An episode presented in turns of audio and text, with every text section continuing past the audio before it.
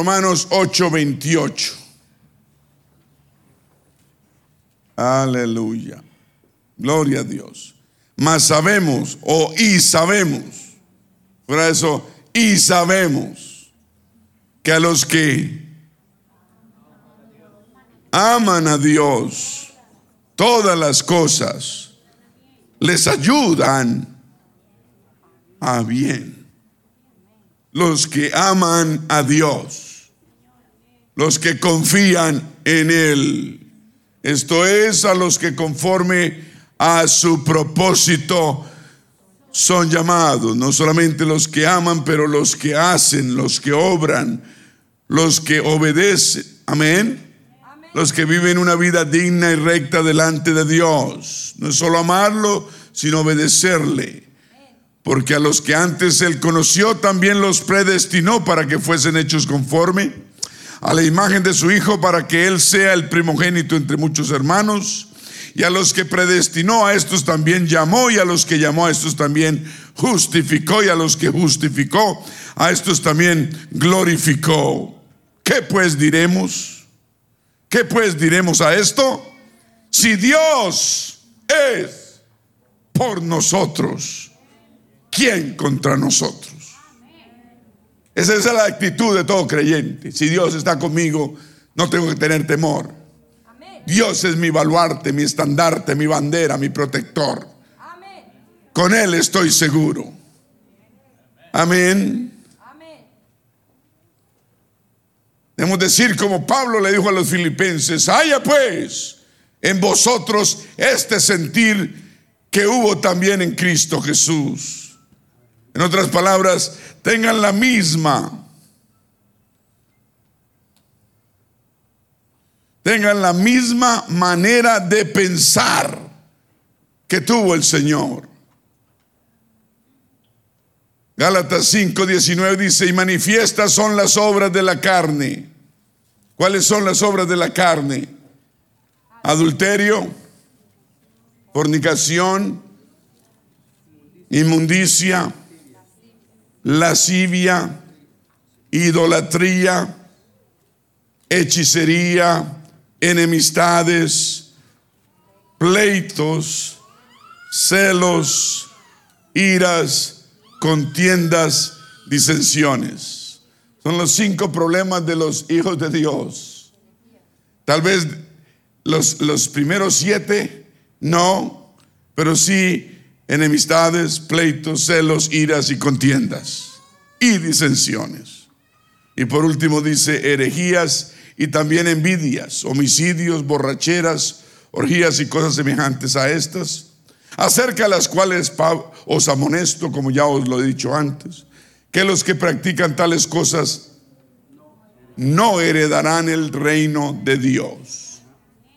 Los que practican estas cosas, una de ellas o cualquiera, no va a heredar el reino de Dios, mas el fruto del Espíritu es que amor, gozo, paz, paciencia, benignidad, bondad, fe, mansedumbre, templanza, contra tales cosas no hay ley. Te damos gracias, Señor, por tu palabra. Gracias, Señor, por tu mano poderosa. Ministra nuestros corazones. Usa este vaso de barro. Habla nuestras vidas. Recuérdanos verdades que tú tienes en nuestra mente y corazón. Enséñanos nuevas. En el nombre de Jesús te damos honra y gloria. Amén. Gloria a Dios.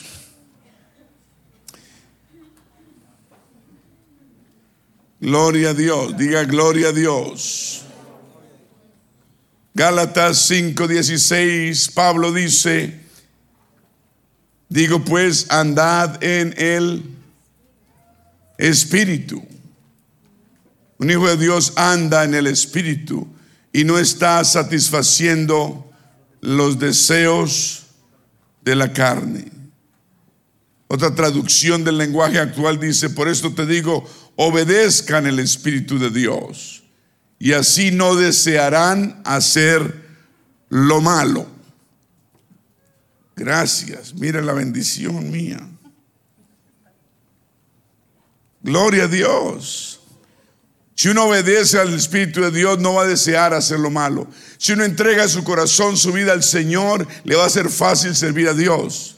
Si uno de verdad entrega su vida al Señor, le es fácil obedecer. El lo primero que uno debe hacer es entregarse al Señor totalmente. Por eso hay gente que sufre haciendo ciertas cosas porque no ha entregado todo, no ha entregado todo. Algo falta por entregar entonces uno no va a tener tanta lucha. Pero si uno no se entrega a Dios de corazón, uno va a estar luchando el resto del camino, ¿cierto? Yo prefiero entregar todo a mi Dios para que el camino sea fácil. Amén. La traducción viviente, la nueva traducción viviente dice, por eso les digo, dejen que el Espíritu Santo les guíe en la vida. Entonces, no se dejarán llevar por los impulsos de nuestra naturaleza pecaminosa. Si uno deja, permite que el Espíritu Santo lo guíe en la vida, uno no se va a dejar llevar por esos impulsos que todos tenemos. Mientras tengamos este carne, este cuerpo, vamos a tener impulsos de esta naturaleza que tiende al pecado. ¿Cuál es la clave? Dejar que el Espíritu Santo guíe nuestra vida. ¿Me escuchó? Uno lucha y lucha. Lo mejor es no luchar en contra del pecado, porque la carne tiende al pecado. Es mejor uno rendirse al Espíritu Santo.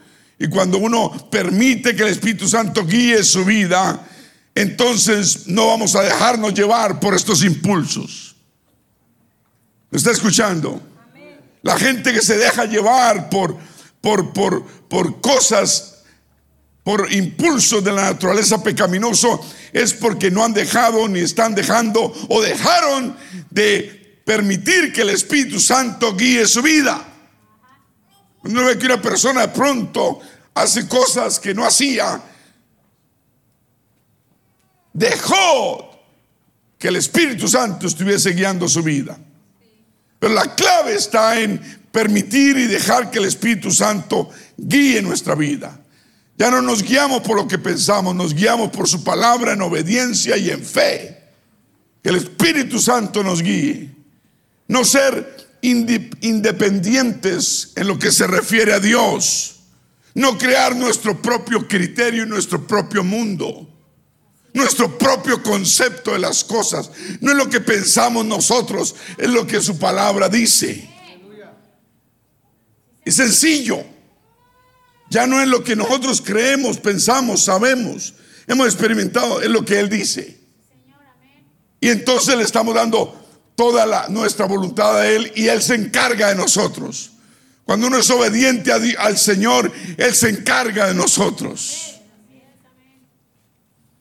No solo tratar de ser como el Señor, sino, sino también dejar Él, dejar ser Él en nosotros.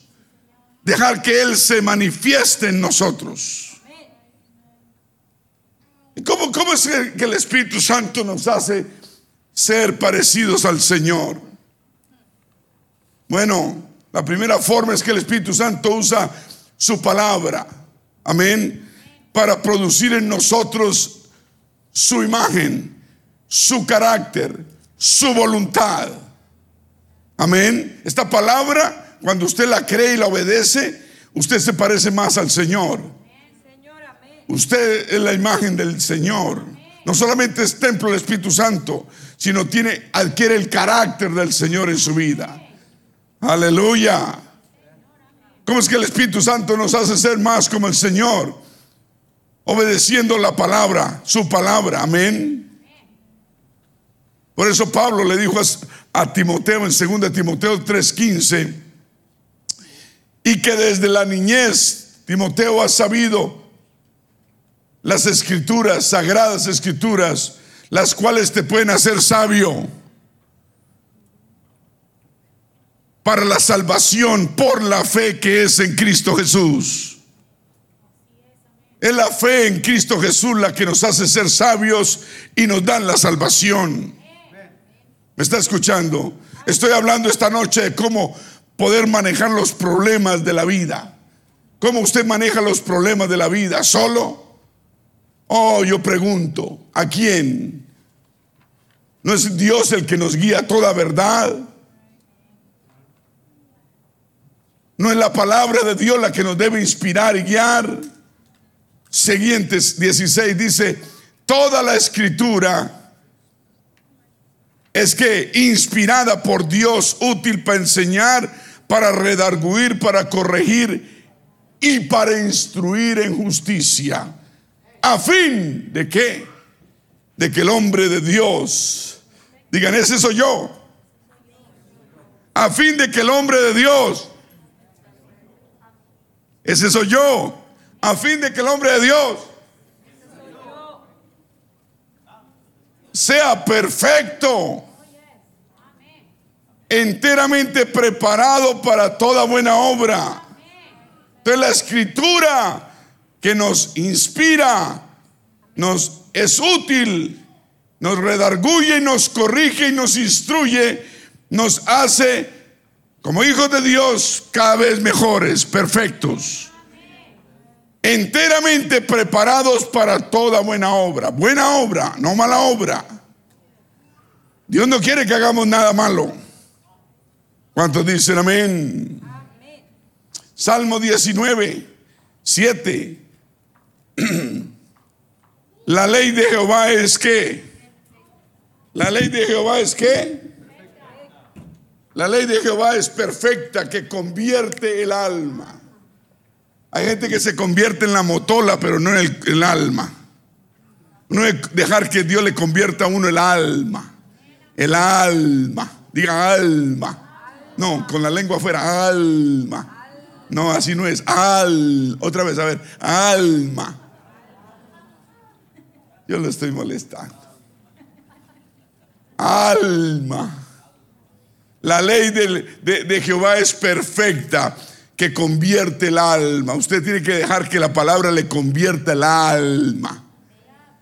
Una conversión perfecta es el alma convertida. Porque lo que Dios viene a salvar son las almas, no su caparazón carnal que usted carga para atrás, para arriba y para abajo. Pero es su alma la que le interesa al Señor. Diga, el alma que es eterna. La ley de Jehová es perfecta que convierte qué? El alma.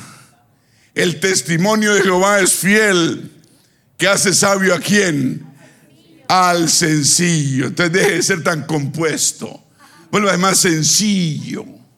Amén, un corazón humilde no rechaza al Señor. Nos volvemos prepotentes.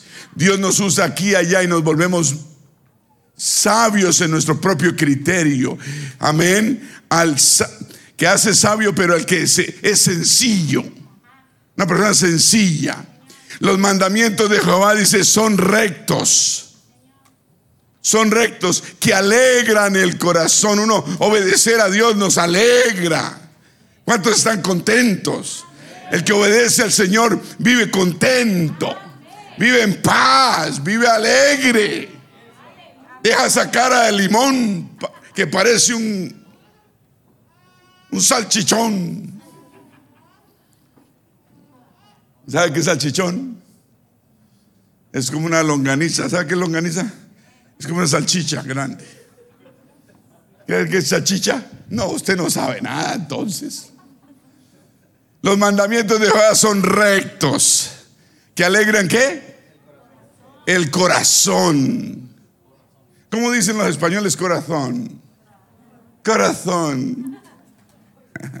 Gracias a Dios no, nos conquistaron los españoles, pero no nos dejaron la Z de regalo, la Z.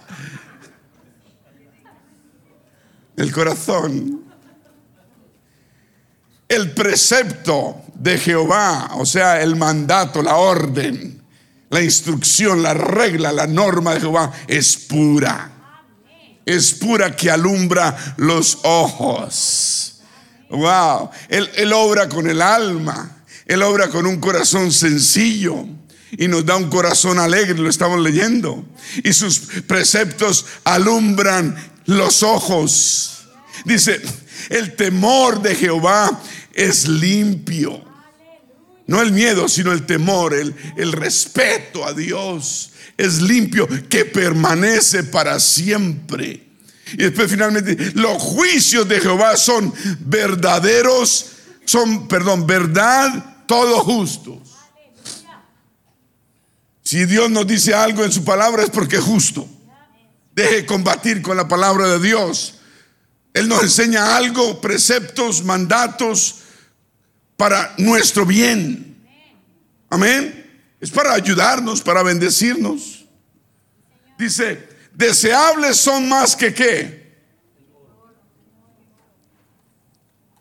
Deseables son más que el oro y más que mucho oro afinado y dulces más que miel y que la destila del panal y que la, de, que, la que destila el panal.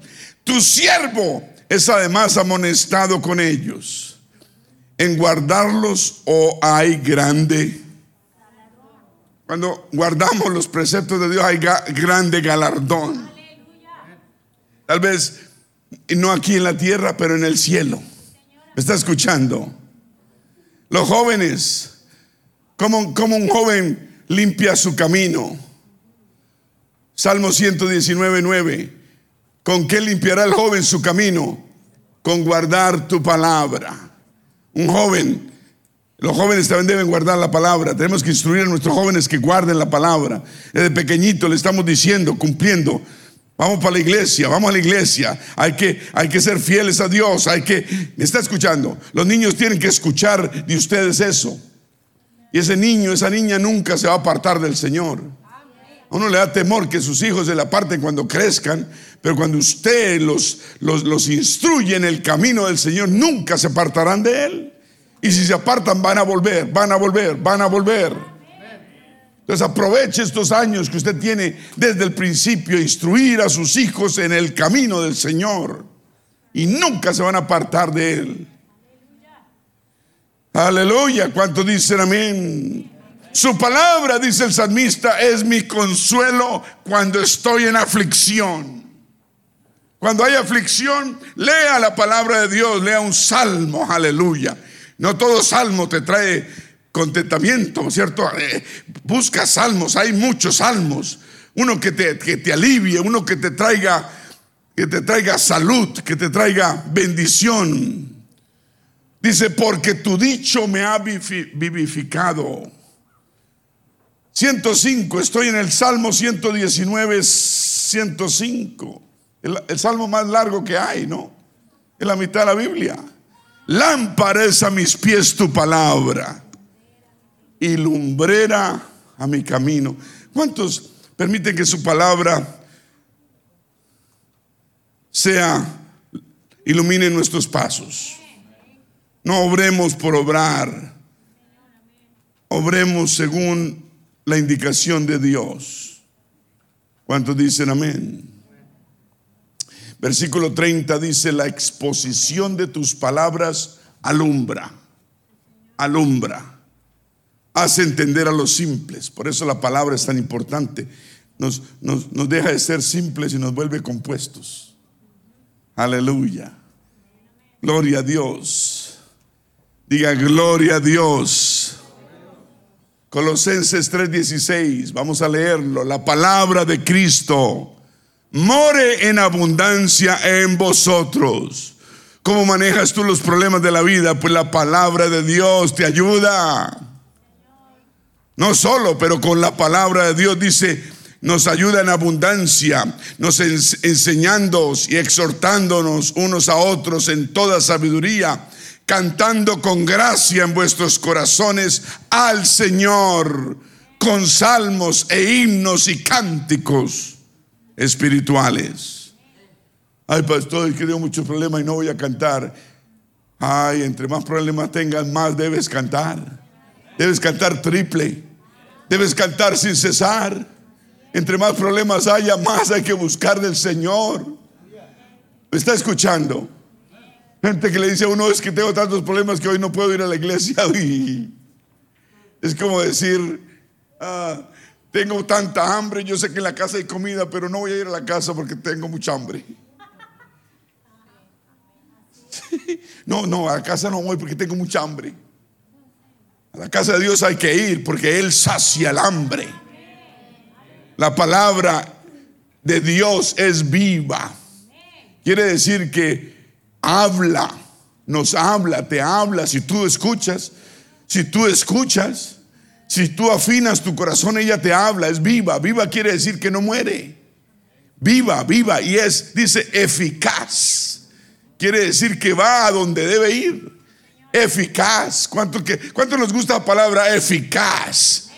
Nosotros buscamos cosas, médicos eficaces, buscamos esto eficaz, un trabajo eficaz, esto eficaz. Pero estoy diciendo que la palabra es viva y es eficaz. La palabra es necesaria, más cortante que toda espada de dos filos y penetra hasta donde, hasta partir el alma del espíritu las coyunturas, los tuétanos, discierne los pensamientos. La palabra nos hace caer en cuenta de cosas y también discierne las intenciones del corazón. Uy, la palabra de Dios. ¿Me está escuchando? Por eso es que mucha gente no le gusta la palabra porque le discierne las intenciones que tiene. Nos desnuda. Pero eso es bueno. Porque debemos llegar desnudos a los pies del Señor, con un corazón contrito y humillado. ¿Me está escuchando? Nos, nos, parte el alma, parte el espíritu y es viva y eficaz. Ahora, cuando sientas algo, pena, algo por la palabra de Dios, eso es bueno, diga, eso es bueno. No, no, no, no, eso es bueno porque es Dios hablándole a uno, diciendo, hijo, yo te amo y porque te amo te hablo. Y porque te amo te enseño. Y porque te amo te corrijo. Y porque te amo quiero que te vaya bien. Y porque te amo, te estoy redarguyendo. No tengas, no huyas. Atiende mi llamado, obedece, cambia y te voy a dar cosas que nunca has tenido. Cosas grandes que nunca has experimentado. No me claudiques, no me cierres, no, me, no huyas. Atiende mi llamado. Viva y eficaz. El enemigo nos quiere condenar para dañarnos y sacarnos del camino del Señor. El Señor no nos quiere condenar, nos da, nos da, nos llama, nos llama para que cambiemos nuestro caminar. ¿Cuántos dicen gloria a Dios? Aleluya. Pablo le habla a los romanos 15:4. Porque las cosas que se escribieron antes para nuestra enseñanza se escribieron a fin de que por la paciencia y la consolación de las escrituras, tengamos que esperanza. La palabra nos da que esperanza. Lea la palabra que te da esperanza. Y no estás solo, tienes un Dios grande que te ama. La palabra nos da esperanza aleluya. Primera de Juan 5:13. Y estas cosas os he escrito a vosotros que creéis eh, en el nombre del Hijo de Dios para que sepáis que tenéis que vida. Tenemos que recordar que tenemos vida eterna. Aleluya. Y para que creáis en el nombre del Hijo de Dios. Aleluya. Tenemos que aprender que, que en la palabra de Dios, que en la ley del Señor está su delicia. Aleluya. Esta semana nos, invitó a comer, a almorzar eh, un anciano, un anciano, amigo de Brother Cooley, ¿te acuerdas? Algunos lo conocen nos invitó a un club en, no, en Monroe. O un country club. Yo no voy a esas cosas, entonces yo no sé. Un country club. Es que mi esposa sí quiere que diga country club. Un country club. Nos invitó a un country club a almorzar en Monroe. Después dijo, ¿tienen tiempo? Y nos llevó a su casa que vive ahí a como a 10 minutos, y, y, estuvimos hablando con ellos. la señora tiene, creo que es un año mayor que él, es delgadita. Nos iba para la cocina y nos traía té, no esto, nos atendía, nos atendía y nosotros, a mí me da una vergüenza. Porque yo tengo 35 y ella 91 años. Yo decía, y me da vergüenza que la señora me atendiéndome a mí, yo debería estar atendiéndola a ella.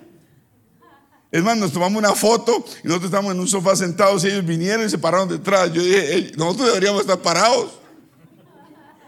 Y la ancianita, una belleza, una belleza. Que me la llevo para la casa.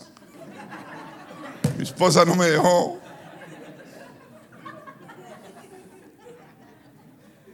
Pero una belleza, una señora bellísima. Y él, también hablándonos, me regaló un libro. Eh, me dijo, este rincón lo uso eh, para, para, tener mi comunión con Dios todos los días. Él se sienta a hablar con el Señor y a, tener su, momento privado con Él. Qué importante es esto, ¿no? Y, me habló como, como la palabra del Señor es su delicia todos los días. Saca tiempo, dice, yo, yo hago citas y las pongo tarde. Pero yo a los 90 yo también quiero hacer lo mismo. Una cita dice, las pongo tarde porque mi primer tiempo es con el Señor. Amén y, tiene carga por esta iglesia también y sigue teniendo carga y nos ofreció su ayuda. Amén. Brother Kathy, hermana Silvia, hermano Kathy, Joe Kathy. en fin, y preguntó mucho por, por hermana Silvia, porque la aprecia mucho. Y en fin, eh, ah, y, me impactó eso, que él todos los días sagradamente tiene un encuentro personal con el Señor. Amén. Era metodista. Me, contó, era metodista, la iglesia metodista. Pero cuando los metodistas aceptaron el matrimonio gay, él se salió. Se salió los metodistas y no, no, no compartió y se fue con los presbiterianos, creo. O, ¿no? Y ah, dice, yo no creo en el bautismo por inmersión. Y en fin, yo no quise entrar en el tema, tampoco me preguntó. Me hubiera preguntado, pues él me hubiera tenido dos días. Pero no cree en eso. Le enseñaron desde pequeño que no es necesario. Pero el bautismo es necesario, la Biblia lo dice claramente. O si no fuese necesario, no, los apóstoles se hubieran bautizado, no, no estuvieran enseñando. La Biblia no hablaría de eso. Pero hay gente que separa las cosas, no podemos quitar ninguna página de la palabra de Dios. Entonces, me acuerdo de él porque Salmos 1, 2, 1, 2 dice, sino que en la ley de Jehová está su delicia y en su ley medita de día y de noche. Será como árbol plantado junto a corrientes de agua seremos nosotros cuando la palabra de Dios es nuestro, nuestro refugio, ¿cierto? Es nuestra delicia y cuando meditamos de, en ella de día y de noche, son, somos como un árbol plantado que está junto a corrientes de agua que daban su fruto a su tiempo y su hoja no cae y todo lo que hace prosperará. Wow. Todo lo que hace. Yo no quiero que la hoja mía se caiga. Ya se cayó el pelo, que no se caiga más. Yo no quiero que la hoja mía se caiga y que, y que y yo quiero dar fruto a su tiempo, ¿cierto? Y que, y que yo sea un árbol plantado junto a corrientes de agua. Yo quiero meditar en la palabra y que la palabra de Dios sea mi delicia y que medite en ella de día y de noche. Pastor, no tengo tiempo. Usted puede dejar que la, música cristiana le, le, medite, le, le ministre todos los días en el trabajo donde pueda ¿Me está escuchando? Que la palabra le ministre. Por eso el Señor dijo, no solo de pan, ni de pupusas, ni de tortillas, ni, ni siquiera de hamburguesas vivirá el hombre, sino de toda la palabra, toda palabra que sale de la boca de Dios. ¿Me está escuchando? Estoy hablando de cómo manejar los problemas de la vida. El Señor lo dijo, si permanecéis en mí y mis palabras permanecen en vosotros, pedid todo lo que queréis y os será hecho. Póngaselo allá. Es que veo caras como... ¿La palabra dice eso? Juan 15, 1001. Perdón, 15, 7. Si permanecéis en mí y mis palabras en vosotros. Hay que permanecer. Eh, la clave es permanecer en el Señor. Esto no es para hacer lo que queremos, sino para hacer lo que Dios dice. Y sus palabras. Entonces todo lo que queréis, pedid todo lo que queréis y os será hecho. De acuerdo a su voluntad, ¿cierto? Él no bendice niños malcriados. No podemos ser niños malcriados. De acuerdo a tu palabra, te lo pido, Señor, sea tu voluntad en mi vida. ¿Cuántos dicen amén? Aleluya. Santifícalos en tu verdad porque tu palabra es verdad. Y tomad el yelmo de la, de la, tomad el yelmo de la qué? Y la espada de él, que es la que. ¿O no dice eso? Estoy hablando de cómo poder manejar los problemas de la vida. No te olvides de la palabra. Los problemas te pueden angustiar, pero la palabra te da el ánimo que necesitas te levanta, te guía, te da fuerza. Esfuérzate y sé valiente, dice el Señor. ¿Me está escuchando? Muchas personas, número dos, el Espíritu Santo a veces usa personas para producir en nosotros un carácter, el carácter del Señor. Aleluya, ¿me está escuchando? Por eso el Señor constituyó a unos profetas, a otros que apóstoles, evangelistas, a otros pastores y maestros, a fin de que de perfeccionar a quien a los santos para la obra del ministerio, para la edificación de la iglesia, del cuerpo de Cristo. Mientras esta iglesia se edifique y se vaya perfeccionando día a día, esa es la obra del ministerio. ¿Me está escuchando? Y la palabra es necesaria. La palabra de Dios es necesaria. No es mis palabras, son la palabra de Dios en nuestras vidas. Aleluya. ¿Cuántos dicen amén?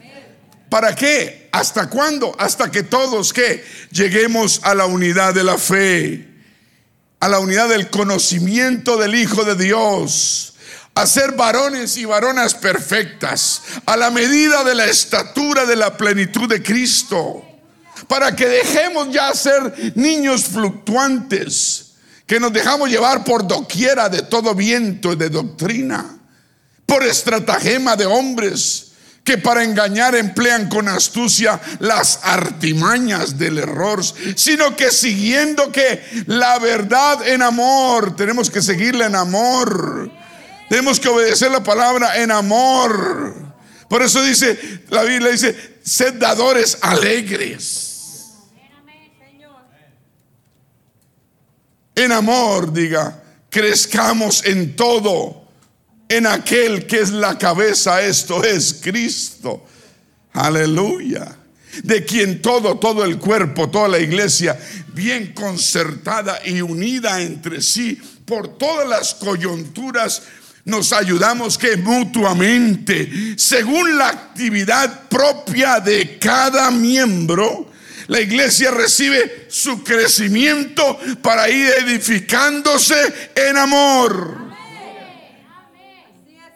Ya se durmió, no me puso cuidado. A mí no me está poniendo cuidado, es al Señor. ¿Cuántos dicen gloria a Dios? Que, que es importante la palabra, ¿cierto? Digan sanos en la fe.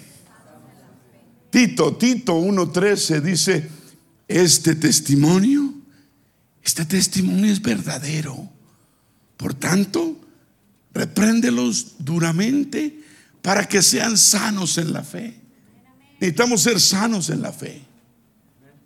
Necesitamos tener una, una fe sana, no enfermiza, no con viruses, sana. Sana. La palabra nos limpia, nos sana, nos sana, nos purifica. Nos purifica. 1 Corintios 12, 12, 12, 12, 12, 12. Porque así como el cuerpo es uno, dije el puerco no, es el cuerpo. Así como el cuerpo es uno y tiene muchos miembros, pero todos los miembros del cuerpo, siendo muchos, son un solo cuerpo. Así también es Cristo. Porque por un solo espíritu fuimos todos bautizados un solo Espíritu Santo. ¿Quién, fue bautizado con el Espíritu Santo? Por un solo Espíritu Santo, Espíritu mayúscula, fuimos todos bautizados en un cuerpo, en una iglesia, sean judíos o griegos, sean guatemaltecos o sean chilenos, sean mexicanos. No sea tan obvio. Está bien, sean mexicanos o sean chinos. Digan un solo cuerpo. Así también Cristo. Sean judíos, sean griegos, sean esclavos o libres. Y a todos se nos dio a beber de un mismo qué. ¿O no? Nosotros venimos de muchos países.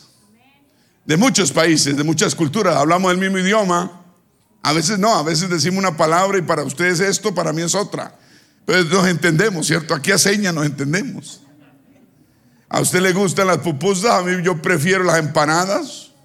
Otros prefieren las arepas, otros prefieren los tacos, otros prefieren eh, el arroz con frijoles por separado, otros los prefieren en casamiento. En casamiento.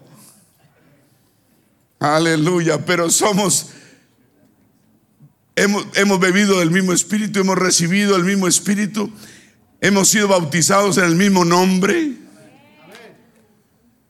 Además, el cuerpo no es un solo miembro, sino muchos. Si dijera el pie, porque no soy mano, yo no soy del cuerpo. Por eso no será del cuerpo, pregunta Pablo. Y si dijera la oreja, porque no soy ojo, no soy del cuerpo, por eso no será, ¿será que por eso no será cuerpo? Si todo el cuerpo fuese ojo, ¿dónde estaría el oído? Si todo fuese oído, ¿dónde estaría el olfato? Mas ahora Dios ha colocado a los miembros, cada uno de ellos, en el cuerpo como Él quiso. Porque si todo fuera en un solo miembro, ¿dónde estaría el cuerpo? Pero ahora somos muchos los miembros, pero el cuerpo es uno solo. Aquí solo hay un cuerpo y una sola familia. Aquí no hable de mi familia y su familia. Aquí no, aquí somos una familia con un nombre. ¿Me está escuchando? Ni el ojo puede decir a la mano, no te necesito. Ni tampoco la cabeza a los pies no tengo necesidad de vosotros. Antes bien, los miembros del cuerpo que parecen más débiles son los más necesarios. Por eso no, podemos despreciar a nadie ni creernos mucho café con leche. Este es que a, a los últimos serán primeros y los primeros serán últimos. Y aquellos del cuerpo que nos parecen menos dignos, a estos vestimos más dignamente. Y, los que nosotros son menos decorosos se tratan con más decoro. Nos ayudamos mutuamente. El que se atrasa un poquito, lo adelantamos, lo ayudamos. ¿O no? Porque los que nosotros son más decorosos no tienen necesidad. Pero Dios ordenó el cuerpo, dando más abundante honor al que le faltaba.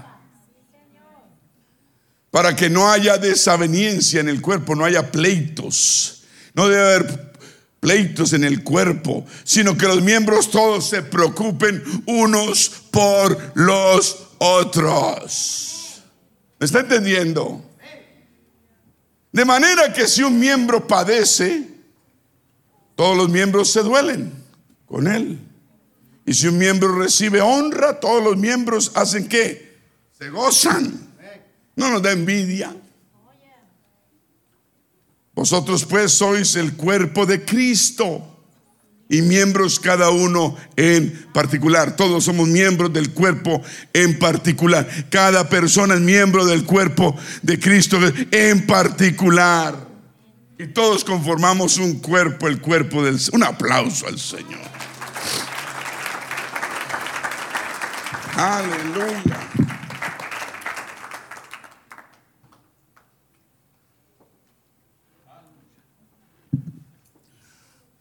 Gloria a Dios. Hebreos 13, 16, que la palabra de Dios enriquece. Y de hacer bien y de la ayuda mutua, no os olvidéis, porque de tales sacrificios se agrada Dios. ¿No entendió? ¿Qué dice? Y de hacer bien y de la ayuda mutua, no os olvidéis porque de tales sacrificios se agrada. ¿Tales qué? Es bueno uno sacrificarse por los demás. Es bueno sacrificarse y ayudar a los demás en sacrificio. Ayude con sacrificio, no ayude porque le sobra. Dé con sacrificio, sálgase de su lugar, haga cosas con sacrificio. Dice, porque de esas cosas se agrada a Dios. Es de los sacrificios, no de la, de la abundancia, de, lo que le falta tal vez. ¿Me está escuchando? Versículo 17, obedeced a vuestros pastores y sujetaos a ellos, porque ellos velan por vuestras almas, como quienes han de dar cuenta para que lo hagan con alegría. Entonces hay que obedecer y ser sujetos, con, digan, con alegría. Porque los pastores quieren lo mejor para el pueblo. Amén. Tenemos que dar cuenta. Si hay algo que decirle a alguien, se le dice, es para el bien, no es para perjudicar, no es para dañar. Y los que llevan aquí algún tiempito, ya me conocen a mí, ya conocen a mi esposa. ¿Están escuchando? Que lo que hacemos es para ayudar, para o si no, no nos conocen. ¿Cuántos dicen amén? Como quienes han de dar cuenta para que lo hagan con alegría y no quejándose, quejándose, porque esto no es qué. quejarse no es provechoso, no aprovecha. Amén. Primera de Pedro 4.8, ¿cómo, cómo, cómo enfrentamos los problemas? ¿Cómo manejamos los problemas de la vida? Primera de Pedro 4.8 dice, y ante todo tened entre vosotros qué? Un amor ferviente, porque el amor cubrirá multitud de pecados. Amén. Nosotros los amamos a ustedes, ustedes nos deben amar para atrás, como decimos atrás o de vuelta o a cambio. Hospedados los unos a los otros sin murmuraciones. Dice que nos juntemos pues, sin murmurar. No podemos murmurar. Eso no es bueno. Hospedados, dice. O sea, la invito a mi casa, pero ah, no vamos a murmurar. ¿Qué es murmurar? Hablar qué? ¿Ah? Chismes, tonterías. Hablar mal de otro. Cada uno según el don que ha recibido, ministrelo a los demás o a los otros como buenos que administradores de la multiforma gracia de Dios. La gracia de Dios es multiforma, nos llega en diferentes formas. ¿Cuántos dicen gloria a Dios? Primera de Corintios 13:1. Oh, estoy acalorándome. ¿Qué será? ¿Qué será? ¿Será el reflujo? ¿O será el espíritu? Es el espíritu que me dio reflujo. No, mentiras. Si yo hablase en lenguas, 1 Corintios 13:1, ya lo nombré. Si yo hablase en lenguas humanas y angélicas y no tengo amor, vengo a ser como un metal que resuena y címbalo que retiñe. Y si tuviese profecía y entendiese todos los misterios y toda ciencia y si tuviese toda la fe, de tal manera que trasladase los montes y no tengo amor, nada soy. Y si repartiese todos mis bienes para dar de comer a los pobres, y si entregase mi cuerpo para ser quemado y no tengo amor, de nada me sirve. El amor es sufrido, es benigno. El amor no tiene qué? Envidia. El amor no es jactancioso, no se envanece, no hace nada indebido, no busca lo suyo. El problema es que estamos buscando lo nuestro demasiado. Cada uno buscando lo nuestro. El cuerpo del Señor no debe estar buscando lo nuestro. Debemos estar buscando lo que busca el Señor. Esa es la tarea. Debemos de buscar cada uno su propio rollo, cada uno en su propio drama. El amor no busca lo suyo, el amor no se irrita, no guarda rencor. No se goza de la injusticia, mas se goza de la verdad. Todo lo sufre, todo lo crea, todo lo espera, todo lo soporta. Aleluya. Esto, esto, esto debe aprendérselo bien los que quieren casar. Amén. Esto es bueno. Eh, sin esto no funcionan los matrimonios. ¿Cuántos matrimonios dicen amén? Aleluya. ¿Qué tal teniendo envidia el marido de la marida? ¿Qué tal, qué tal envaneciéndose uno? Aleluya. ¿Ah? Buscando lo suyo, cada uno por su lado, tirando para un lado y el otro tirando para el otro. ¿Qué tal? Irritados. ¿Qué tal guardando rencores? Amén. ¿Qué tal si mi esposa guardara rencores? Estaría yo fregado. Gracias a Dios porque ella me ha perdonado. ¿Qué tal uno gozándose de la injusticia? Pero el amor todo lo sufre, todo lo cree, todo lo espera y todo lo soporta. ¿Cuántos dicen aleluya? ¿Cuántos dicen un aplauso al Señor? Romanos 12, 9. Ale, aleluya. Hasta ahora son las ocho. No, las nueve, pastor, las nueve. Romanos 12, 9, el amor sea no sea fingido. No podemos amar, ay, I love you. Yo tenía a alguien que me acercaba de hispano. I love you, brother. Y yo.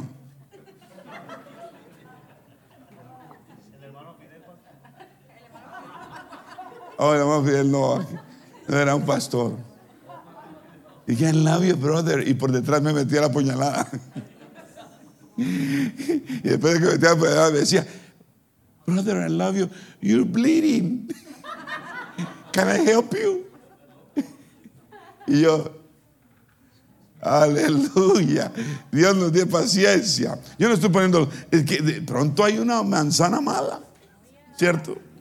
Pero no es que el árbol sea malo, no. Es la manzana que se pudrió. Aborrecer lo malo. Seguir lo bueno.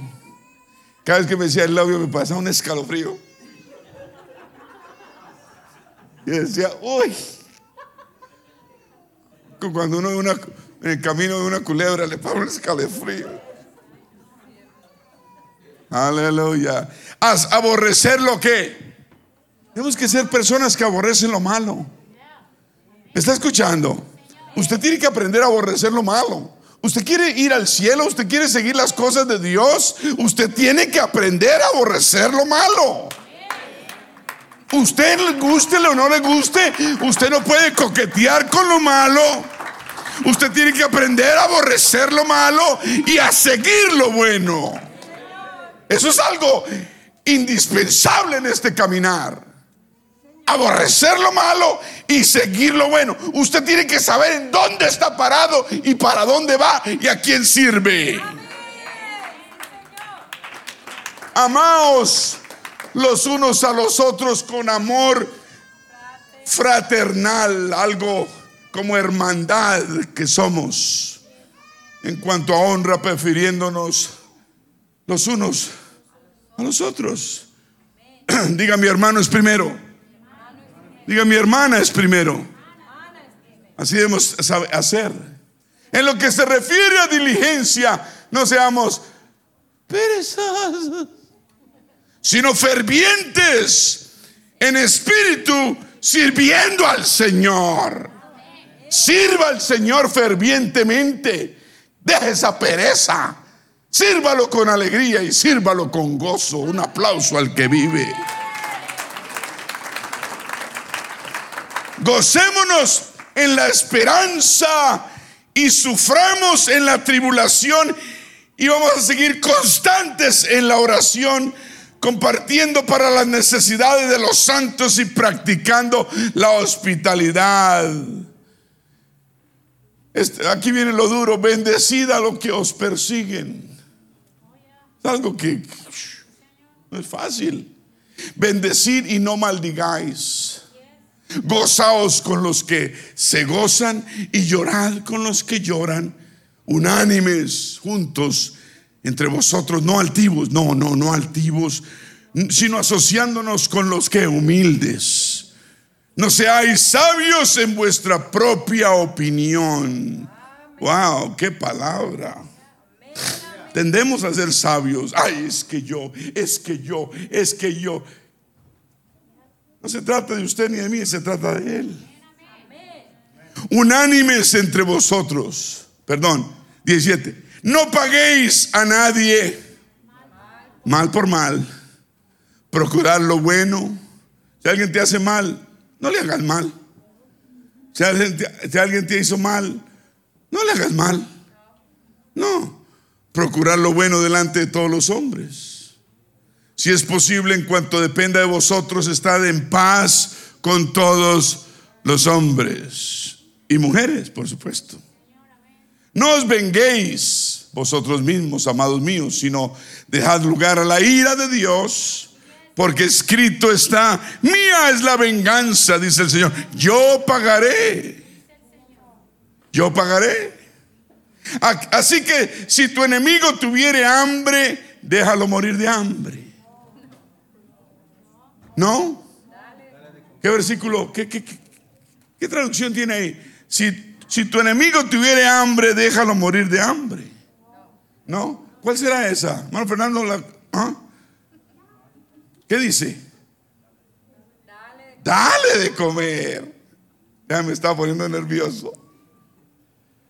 Si, si tu enemigo tuviere sed, dale en la cabeza. ¿No? Dale de beber. Poison. ¿No? Veneno, no. No, agua. Agua pura. Pues haciendo esto, ascuas de fuego amontonará sobre su cabeza. Pero yo digo, yo no lo puedo hacer por malo. Yo no le puedo estar dando agua a mi enemigo y mirando las ascuas y gozándome. Tenemos que darle agua y pan al enemigo, pero, pero con humildad, ¿cierto? No, no tratando de vengarnos, porque ya, ya, aprendimos que no podemos vengar, ¿cierto? Y por último dice, no seáis vencido de lo... Ese me gusta, ese versículo. Repítalo, dígalo, apréndaselo.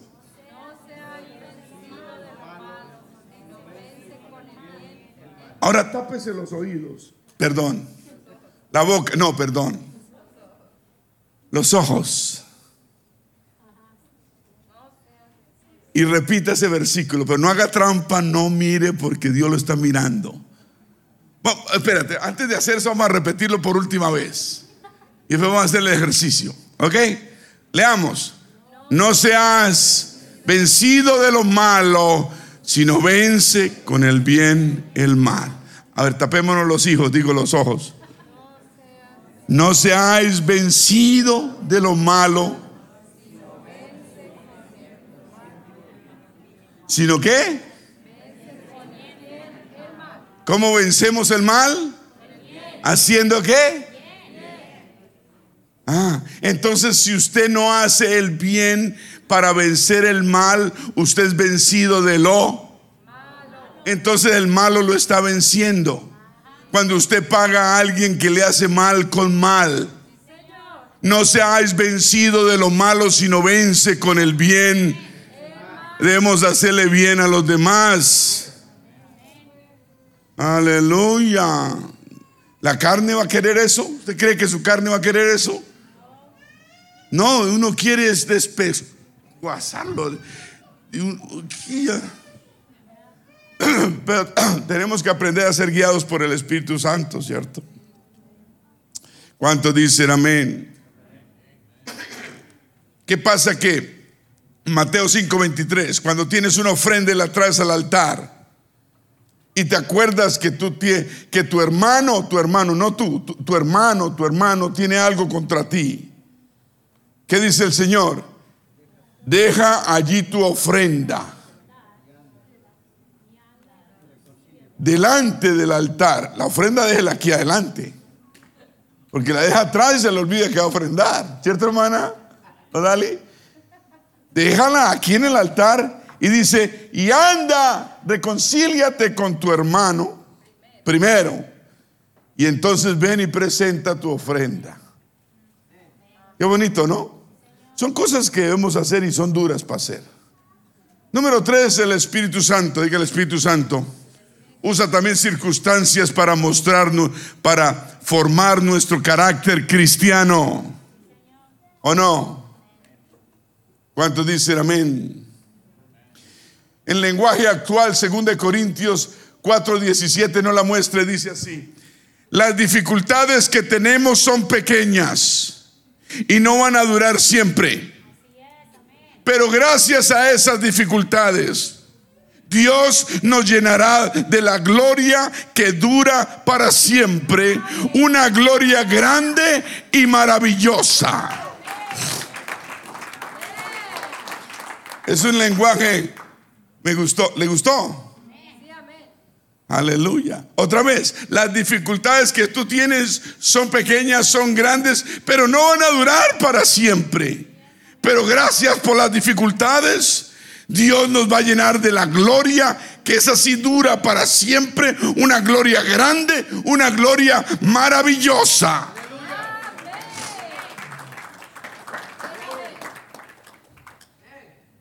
Yo pregunto, ¿qué es lo que Dios usa más frecuentemente? ¿Entre la, la palabra, las personas o las circunstancias?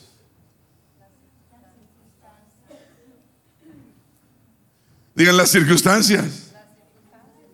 Claro, las usa. Las circunstancias en la vida las usa. Las tenemos las 24 horas del día, las usa para nuestro bien. ¿Cuántos dicen gloria al Señor? Dios, recuerde, Dios tiene un propósito detrás de cada problema. Dios está ahí, tiene un propósito. Los que aman a Dios, todas las cosas le ayudan a bien. Dios tiene un propósito detrás de cada problema. Y sabemos que los que, aman a Dios, todas las cosas les ayudan a bien. En el momento de nos pierde la fe, tal vez, ¿cierto? Nos llega un problema grande y se nos pierde, se nos trata de perder la fe. Ojalá no se nos pierda del todo. Y no la podemos encontrar en ninguna parte, nos volvemos como...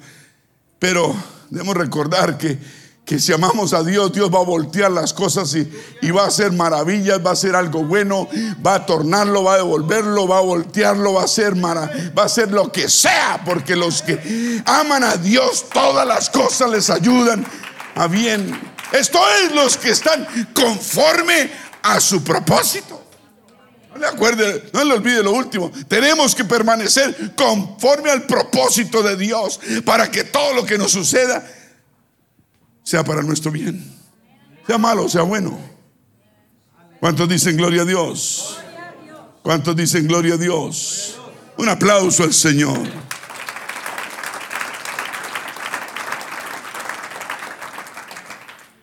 Dios desarrolla el fruto del Espíritu en nuestra vida, permitiendo que experimentemos circunstancias. Tal vez circunstancias donde seas tentado a lo malo y salgas victorioso. Circunstancias donde puedes actuar mal y obras bien y sales victorioso. Es cuando creces.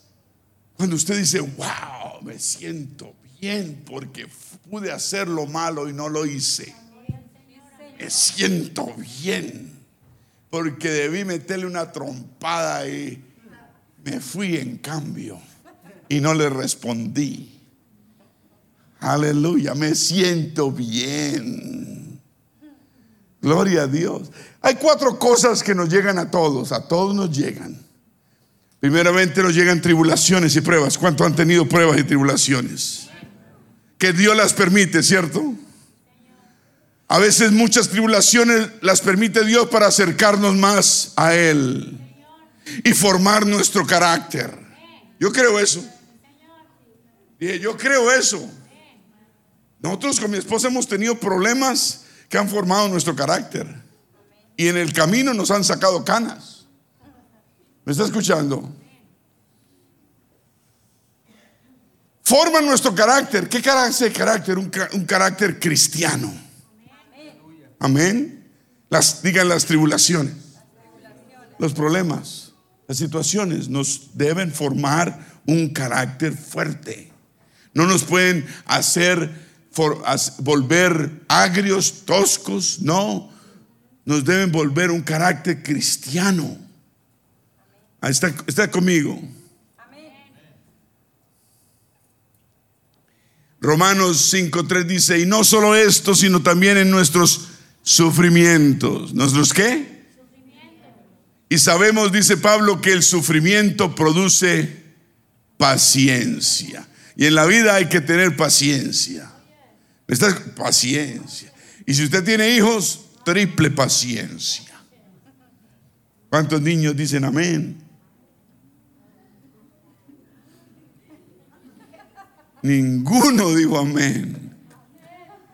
Los padres necesitan triple paciencia porque los hijos, ¿cierto? ¿Cuántos padres dicen amén? Los niños necesitan decir amén. Ay, no me está funcionando hoy. Pablo dice que Él es el que nos consuela en todas nuestras tribulaciones. ¿Cómo enfrentamos nosotros los problemas en la vida? Dejar que Dios nos consuele. Dice, para que con el mismo consuelo que de Dios hemos recibido, también nosotros podamos consolar a todos los que sufren. Mientras aprendemos consuelo que Dios nos da, a, a su tiempo también consolamos a los demás. ¿Cuántos dicen gloria a Dios? Diga aleluya. Cosas que nos llegan a todos. Primero llegan qué? Hablamos de qué? Tribulaciones, ¿no? Cosas que nos llegan a todos. ¿Qué, nos, nos llega a todos? Sean cristianos. Problemas ya, tribulaciones. Pruebas. Bueno, son problemas. Tentaciones. Dijo tentaciones. Se ganó un 5 sobre 10. No, un 5 sobre 4, hermano, gracias. Tentaciones. Las tentaciones muchas son diseñadas por el enemigo. Y su propósito es alejarte de Dios y destruir nuestro carácter que Dios está formando en nosotros. Tenemos que aprender a afrontar las tentaciones, a decirle que no a lo malo, a las tentaciones, alejarnos de la tentación de las malas amistades, de los que nos llaman, nos convidan, nos llevan, nos quieren volver a que volvamos a ayer no podemos volver al pasado. Ese viejo hombre murió, esa vieja mujer murió. He aquí usted ha sido hecho nuevo. ¿Cuántos dicen gloria a Dios? Un aplauso al Señor. ¿Qué más nos llegan fuera las tribulaciones, tentaciones, también heridas, transgresiones, digan transgresiones? ¿A cuántos alguien lo ha transgredido? ¿Ha usted recibido heridas de alguien? ¿Ah? ¿Usted cree que eso forma nuestro carácter cristiano? Nos da experiencia, nos da fortaleza. Cuando llegan transgresiones no las necesitamos, no las queremos, pero nos ayudan, porque todos los que amamos a Dios, que estamos bajo su propósito, nos ayudan las cosas a bien. Las transgresiones el Señor las voltea y las vuelve buenas para bien nuestro. Otra cosa, por último, los problemas. Digan problemas. ¿Cuántos tienen problemas? ¿Cuántos tienen problemas para decir problemas? ¿Les ha llegado problemas? Usualmente los problemas son consecuencias muchas algunas veces de nuestras malas escogencias. Debemos admitirlo, ¿no? Llegan ciertos problemas por las malas escogencias. Uno tiene que aprender de sus propios errores. Ese es el inteligente. El sabio aprende de los propios errores y los errores de los demás. Pero hay gente que no quiere buscar consejería. Yo me senté con este anciano toda la tarde a hablar. Un anciano de 93 años tiene mucho que enseñarle a uno. ¿Me está escuchando? Él decía que estaba aprendiendo de mí, pero yo estaba aprendiendo de él. ¿Cuántos dicen gloria a Dios? Digan problemas, digan tormentas. ¿Cuántos han tenido tormentas? ¿Por qué llegan las tormentas? Por muchas razones. Muchas veces no sabemos de dónde llegan y por qué llegan. A Jonás le llegó una tormenta porque él estaba fuera de la voluntad de Dios. ¿O no? A Pablo, Pablo cayó en una tormenta porque no él, sino otros estaban fuera de la voluntad de Dios. Los discípulos también cayeron en una tormenta porque ellos estaban en la voluntad de Dios.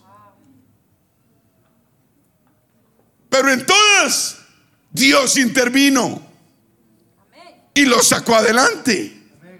Entonces no importa por qué llegan las tormentas, lo importante es que Dios va a intervenir y nos va a sacar adelante.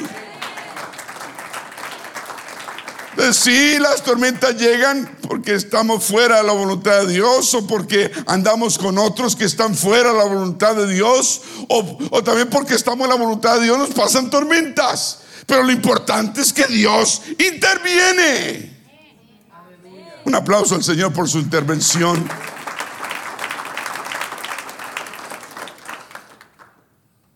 Cada problema, cada situación requiere una respuesta diferente. Por eso necesitamos el Espíritu Santo. Necesitamos la palabra que es viva y eficaz, que nos diga qué debemos hacer en cada situación. Y si el problema que te llega es por culpa propia, ¿cuál es la única solución? Dígalo. ¿Quién lo dijo? Esmeralda. Un aplauso, Esmeralda. Si el problema le llega a uno por culpa propia, uno tiene que arrepentirse, no hay otra salida. Pedir perdón a Dios y decir, Señor, admito, yo soy el culpable, perdóname, perdóname de corazón, no lo vuelvo a hacer. ¿Cuántos dicen gloria a Dios? ¿Se acuerda cuando los hermanos de José, se acuerdan los hermanos que le tenían envidia a José? Y cuando lo sacaron, lo cogieron, lo iban a matar, después lo vendieron, en fin. En un momento decía el uno al otro, verdaderamente se dieron cuenta, hemos pecado contra nuestro hermano. Pues vimos la angustia de su alma cuando nos rogaba y no le escuchamos. Por eso ha venido sobre nosotros esta angustia. Cuando actuamos no conforme a Dios nos llegan cosas. Uno no sabe qué le está pasando y por qué le está pasando y cuál es la razón. Eso no es lo importante, lo importante es arreglar la situación. Y Dios es el único que la puede enmendar. Digan arrepentimiento. Digan arrepentimiento, Señor, perdóname. Palabras más lindas que uno puede. Señor, perdóname. Perdóname, Señor. Aleluya. Eh, David, David también usualmente nos enseña en sus salmos cómo arrepentirnos, cómo tener un corazón arrepentido. En un momento dijo allá en el Salmo 31, 10, 31, 10 dijo, porque mi vida se va desgastando de dolor y mis años de suspirar se agotan mis fuerzas a causa de mi maldad, mi iniquidad, y mis huesos se han consumido. Él decía que todo lo que le estaba pasando había sido por su propia qué? Culpa, maldad, pecado. Muchas cosas llegan por nuestra culpa. Lo bueno es reconocer, Señor, revélame por qué pasó esto y aprender de ello. ¿Cuántos dicen amén?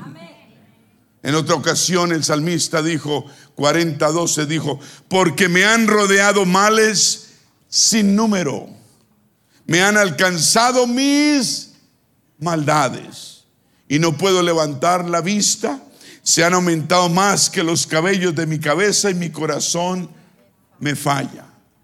Wow. Debemos ser honestos, ¿cierto? Por eso la altivez no podemos. Tenemos que tener un corazón humilde siempre para con Dios. ¿Cuántos dicen gloria a Dios? En otro lado dice el salmista 18.6, Salmo 18.6, en mi angustia, ¿qué hice? En mi angustia, ¿usted qué hace en la angustia? ¿Qué hace cuando está en angustia? David invocaba a Jehová y clamaba a su Dios. ¿Y sabe qué pasaba?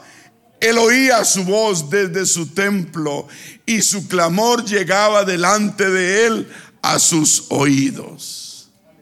Usted tiene que entender que cuando usted clama a Dios, Dios le escucha. Dije, Dios le escucha. Un aplauso al Señor. Aleluya. Ahora, si es tentación la que a usted le llega de parte del enemigo, solo hay un camino. ¿Quién sabe cuál es? ¿Cómo es? Resistirla. Aleluya. ¿Quién más sabía la respuesta? Uno, dos. Si es tentación de parte del enemigo, la única salida hay que aprender a ¿A qué? A resistirla. Resistir al diablo y huirá de vosotros. Pero primero dice, acercaos pues a Dios. Acerca, tenemos que estar cerquita de Dios. Tenemos que resistir al diablo y él va a huir de ti. Tienes que aprender a resistir al diablo, resistir al diablo, haciendo lo bueno, pensando lo bueno. ¿Me está escuchando? ¿Me está escuchando? Cada vez que usted hace lo bueno y no lo malo, usted está resistiendo al diablo. Cada vez que usted dice que sí a lo bueno y que no a lo malo, está resistiendo al diablo. Y finalmente, ¿sabe qué va a pasar? Va a huir de vosotros. Se va a ir de vosotros. Te va a dejar de molestar. Pero mientras esté molestando, tienes que aprender a qué. Tienes que aprender a qué. Ser fuerte. Coge a su vecino y dígale, sea valiente. Si está dormido, saque el aire, dígale, no te duermas. Dormilón. Mateo 26, 41, ya casi nos vamos. Quedando. Mateo 26, 41 dice, velad. ¿Qué dice? Velad, lo que muy pocos están haciendo hoy. Velad quiere decir, pare, ponga las altas. Estas son las altas. Las bajas son estas. A ver, ¿cómo es? Altas, bajas. Velad y orad para que no entréis en tentación. Al enemigo hay que, tenemos que aprender a orar, orar en el nombre que es sobre todo nombre. No hay otro nombre dado a los hombres en que podamos ser salvos, el nombre de nuestro Señor y Salvador Jesucristo. Usted dice ese nombre y ese nombre trae ángeles que acampan alrededor suyo y lo defiende. Tiene que aprender a estar con los ojos abiertos, orar y para que no, no entremos en tentación El espíritu humano a la verdad está dispuesto, pero acuérdese que la carne es débil y el diablo es astuto. ¿Cuántos dicen aleluya? Diga, la carne es débil y el diablo es astuto. ¿O no? Otro versículo que me gusta es este 12. 1 Corintios 10, 12. Y ese lo vamos a leer, es cortito, es fácil, lo vamos a leer una vez, dos veces, nos vamos a tapar los ojos y lo vamos a repetir. ¿Cuál fue el que aprendimos hace un rato? ¿Ah? ¿Alguien? Eso. ¿Cómo es, hermana Macy? Eso. No seas vencido de lo malo, sino vence con el bien el mal. Amén. ¿Se acuerdan ustedes el versículo cuál era? No. Otro que lo pueda repetir. No, no aprendimos esa tampoco. Bueno, este es más cortico. Dice, así que el que piensa estar firme, mire que no caiga. Corto, directo, claro y poderoso. Otra vez. Así que el que piensa estar firme con Dios, quiere decir, mire que no caiga. Fácil. Tápese los ojos, cierre los hijos, digo los ojos. Ah,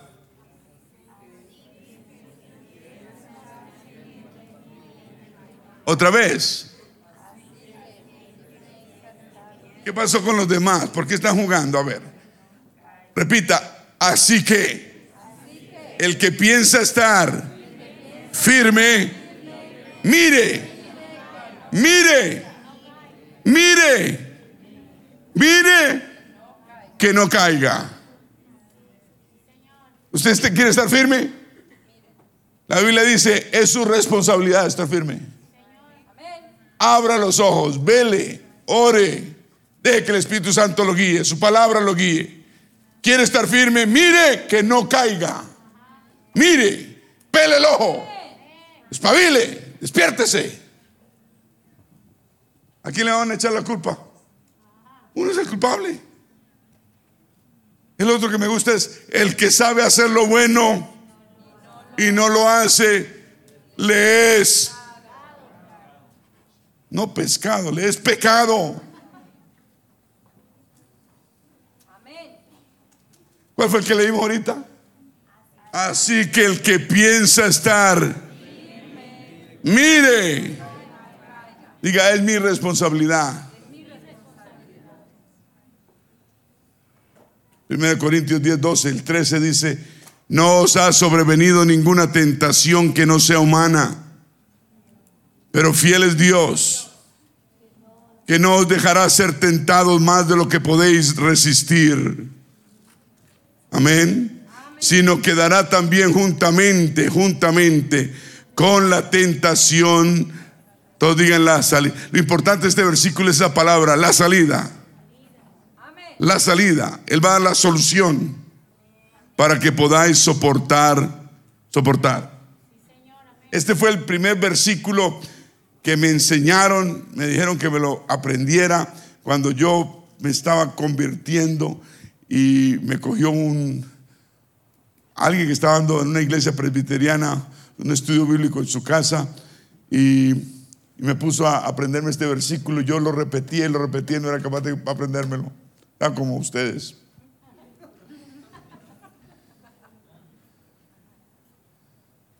Y siempre que lo leo me acuerdo. De hace 35 años y, y para mí, pues yo no estaba en lo que estaba. Cuando uno no está en lo que está, pues no le no- dice, ¿para qué me sirve esto, aprenderme esto? Pero es una, un versículo poderoso. Ninguna tentación que nos llegue es, es- es humana, es humana. Y el Señor fue humano y, y padeció toda tentación. Y debemos saber que fiel es Dios, que no os dará ser tentados más de lo que podamos nosotros resistir. y, sino que también va a dar la salida junto con la tentación. Digan la salida. ¿Cuántos dicen gloria a Dios? Un aplauso al Señor.